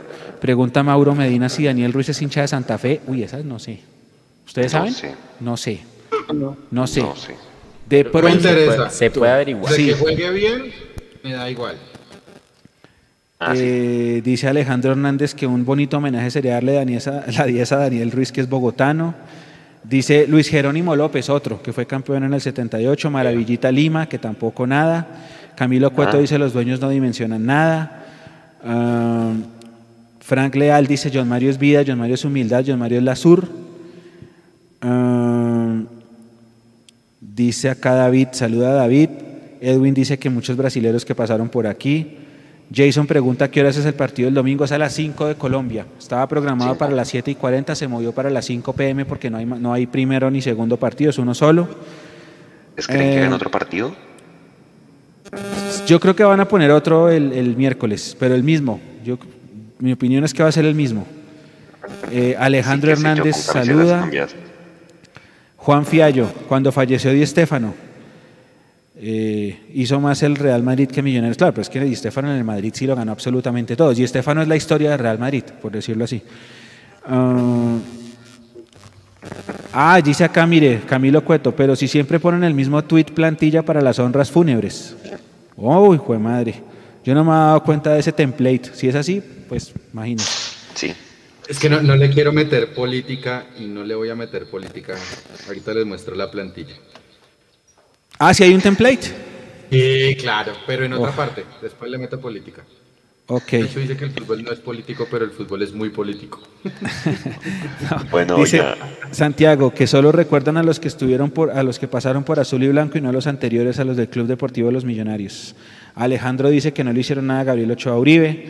Eduardo Melo, familiar suyo, Leo, no. Señor, Dice, me, No me le gusta. hicieron nada. No Señor. le hicieron nada, ¿sabe quién? A Maga- Maravilla Gamboa, tampoco. Maravilla tampoco, tampoco, tampoco, tampoco.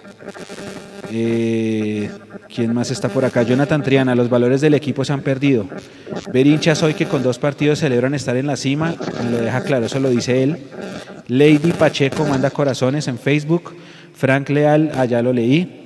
Andrés Mora dice que cuando se entrena la nueva camiseta, entiendo yo que esta semana se estrena, debería estrenarse el domingo y que entiendo yo sale a la venta el 28. Esa es la información que tengo yo de la nueva camiseta. Ustedes, compañeros, si tienen alguna otra información, eh, me corrigen.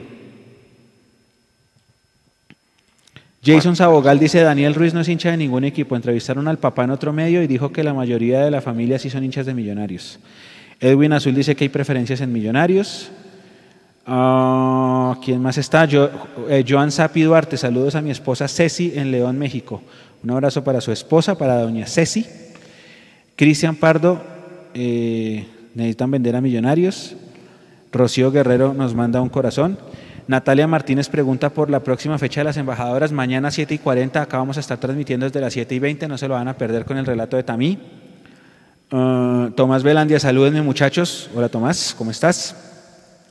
A Siciliano tampoco se le hizo gran cosa. Ah, desde Mocoa saluda Germán Bermúdez. Y compañeros, vamos a ir despidiendo este tercer tiempo. Un último pensamiento, eh, arranco con Jason.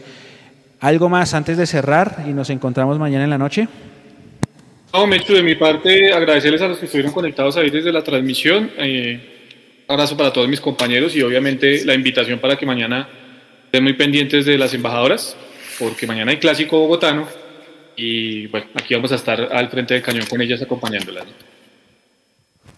Gracias, don Jason. Juanse, ¿algo más para cerrar? Todos muchas gracias y eh, recordarles, pues bueno, mañana las embajadoras clásico.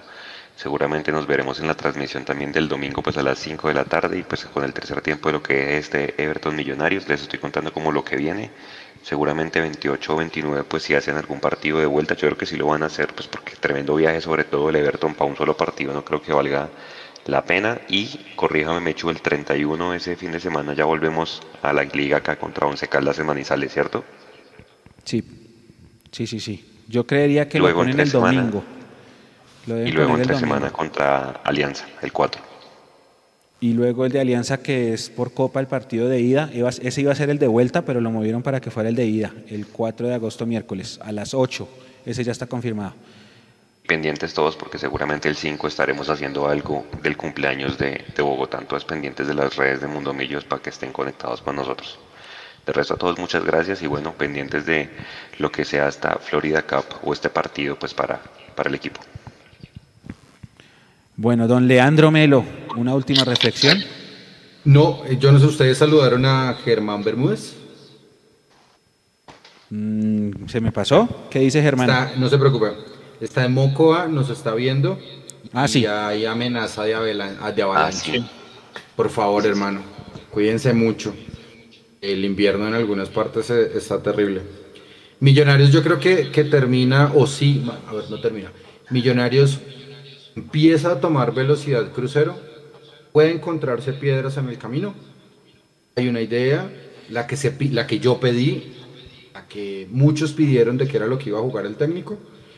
Me parece un accidente en estos momentos viajar a Estados Unidos, más allá de los casos de COVID y demás. Pero bueno, pues hay contratos y hay que cumplirlos. Se juegue domingo, miércoles, como se vaya a jugar allá. Pero el objetivo de Millonarios, voy a volver a decir acá, porque lo dije en el tercer tiempo pasado, es ser campeón. Con o sin refuerzos. Así los segundos ciclos nunca le hayan traído refuerzos a los seis técnicos que pasaron. Para que alguien que me estaba diciendo, estoy justificando azul y blanco. No, no, no se equivoque. Aquí lo que estoy diciendo es que seis veces se ha repetido el mismo patrón. Entonces, si es un patrón, no esperen cambios. Feliz noche. Un abrazo. Me acordó de algo. Señor. No, no, me acordó, me acordé de algo, me, me, acordé de otra cosa porque acá escribe Néstor Rodríguez y dice, por favor, ¿cómo podemos impulsar la barra de hinchas de millos y desarrollar en Los Ángeles? Eh, contacto arroba mundomillos.com, está pidiendo un correo para contactarnos, es contacto arroba mundomillos.com. Y acá dice Juan Carlos Murcia, ¿será que allá saben quién es Di Stefano o Alfonso Senior? Y me acordé que el día que del natalicio de don Alfredo, del natalicio del fallecimiento, natalicio, 4 de julio, el mismo día de Leo, el día del natalicio de, de don Alfredo, eh, se puso un tweet, se puso un post en redes sociales con recordábamos el natalicio y pusieron los datos mal. Entonces, eh, yo no sé si hayan más equipos que, que, pongan mal los datos, no lo sé, no, no sigo mucho, pero Alfredo Di Stefano hizo 98 goles, ellos dijeron que 95, entonces también está mal no conocer la propia historia. Es lo mismo que cuando dicen, sale una foto de Iguarán con Uribe y dicen acá hay no sé cuántos goles y no le cuentan a Iguarán los 11 goles de Copa Libertadores. Ese tipo de pequeños detalles, primero desinforman y segundo, la, la hinchada lo lee y de una vez queda mal dateada. Eso también es malo, eso también es malo. Perdón por, por, por, esto suena muy crítico, pero es que en serio, eh, la cuenta oficial debería tener clarísimo cuántos goles hizo cada jugador y sobre todo un tipo como Alfredo Di Stefano. Es una opinión personal, porque es que ahorita ya lo toman como, como que yo soy un mala leche y eso, y, pero ténganlo ahí. Eh, bueno, saludos últimos a Tomás, a Natalia, a Hansel, que dice la séptima es la vencida, a Frank, a José Luis Junca, Camilo Cueto, que al final la gente quedó muy contenta con el último tema, el de, el de tocar el, lo, de los, lo de los ídolos y los jugadores. Saludan a, dicen que Everton es de ganar. Pero bueno, ya vamos a cerrar. Nico, ¿algo más antes de cerrar? No, agradecerle a todas las personas que están acá conectadas y que nos ayudaron a hacer la transmisión más vista una vez más. Hoy con amplia, amplia ventaja hoy frente al, al resto de medios. Eh, me pareció genial, o sea, me, me, encanta que la gente nos prefiera para ver la transmisión, sea, sea cual sea de su preferencia de equipo. Eso demuestra que estamos haciendo un buen trabajo y que ustedes también están apoyando muy bien al canal. Nada, nada más sería eso por ahora, Micho. Ya que os lo menciona Nico, entonces gracias de una vez a toda nuestra gente. Gracias otra vez. Hagamos una polla. Vista, la transmisión número uno. Mañana nos Oigan. encontramos de nuevo porque juegan las embajadoras, recuerden, y el domingo hay doblete. El domingo hay Fortaleza Millonarios Femenino a las 2, Everton Millonarios Masculino a las 5. Preguntaban acá que cuando juega la sub-17, la sub-17 por ahora está programada para el sábado, va a jugar contra Equidad en Los Pinos, en la sede deportiva de Equidad, que dicho sea paso es una gran sede deportiva. Y estamos a la espera de la hora fija, lo publicaremos. ¿Eso no era un equipo de garaje? El equipo de garaje, el equipo de garaje entre... No, y a todas estas de la, de la sub-17, convocatoria de la sub-17 y ninguno de Millonarios, ¿no? Ninguno. Ningún jugador de Millonarios. Ninguno, otra vez en blanco. Otra vez pasando. en blanco. Sí. Ya nos borró por Cárdenas. Así es. Eh, saluda a César Medina. Bueno, no, ah, Miguel Ángel Converti también está por ahí. Eh, dice acá Checho que al menos eh, Mundomillo sabe la historia del equipo. Sí, pues nosotros nos dateamos, tratamos de, de llevar información. Por ejemplo, el historial del Quindío, eh, como llevaban ocho años sin estar, no se sabía, pues ahí lo, lo pusimos nosotros también. Pues tratamos, tratamos de, de, llevar información. Nosotros también nos pifiaremos, pero pues haremos la corrección dado caso. Pero bueno, entonces recuerden, domingo de doblete, mañana las embajadoras, el sábado posiblemente va a la sub-17. Lo que viene es eh, cobertura con millonarios. A mis compañeros, muchas gracias. A Juanse, a Jason, a Mapi, que ya no está, a Leo. Muchas gracias por, por el aguante, por estar con nosotros. A Juanse también. Ah, no, a Juanse ya lo nombré. Ah, señor Juanse. Chu. Señor. Trivia, hagamos una trivia. Jason, ¿quién le pide la camiseta a James? ¿Quién se lleva la camiseta de James el domingo? Uy, ¿Se van a desgastar con eso? ¿Se van a desgastar con eso? No, así, no, así para cerrar una trivia ahí. Porque es que Mañana, no, se va a desgastar con eso. Se va a desgastar con eso. Ay, se la van a pelear, ¿usted qué cree? ¿Y James juega o no juega? No, Claro. es que ese es el punto. No Juega. Creo que sí lo ponen. ¿Para qué lo Pero, llevan? pero está- viajó. le- ¿Viajó? Viajó. Sí, claro. Se supone que no viajaban no los es que jugaron Copa América. El que no va es Mina. No, el que no va es Mina. Mina está en Colombia. Estaba ayer inaugurando su fundación. Si vieron el complejo que inauguró, espectacular. Para que lo vean la foto. Otro equipo de garaje. Equipo de garaje en Uy, Guachani. pero tremenda sede, yo vi la foto, sí. El, el Jerry Mina, sí. Buena sede, buena sede se- les, les puso a la Pero- gente allá. Que Nos fue despedimos. James, sí. No quiero decir nada al respecto. Yo estoy que. Yo también estoy que digo algo. cerremos, muchachos. Eh, yo digo Bueno, que Maca. Yo digo que Maca. También. A todos mil no gracias, mil, mil gracias. Recuerden que esto no para, mañana volvemos a estar acá. Eh, El sábado esperamos de todo corazón poder estar tanto en el partido de la sub-17, que estamos buscando la gestión para cubrirlo, como en la noche en el banderazo de los hinchas. Allá va a estar la CONE, la CONE está, está en Miami, va a llegar a Orlando el sábado antes del mediodía. Y esperamos estar también con ustedes en ese doblete del domingo. Se viene, pobre Nico, Se viene doblete una con producción Mundomillos. brutal el domingo para estar en los dos. Y acá seguiremos, pendientes de nuestras redes sociales, pendientes de mundomillos.com, que viene todo el postpartido entre esta noche y mañana. Y nos encontramos de nuevo en, ¿qué? 20 horas de nuevo para el clásico, a ver si, como dice alguien, dijo alguien acá en el chat, nos quitamos la maternidad de las leonas. Un abrazo grande para todos y nos encontramos mañana. Chau. Chao. El otro tinto Nico. Chao.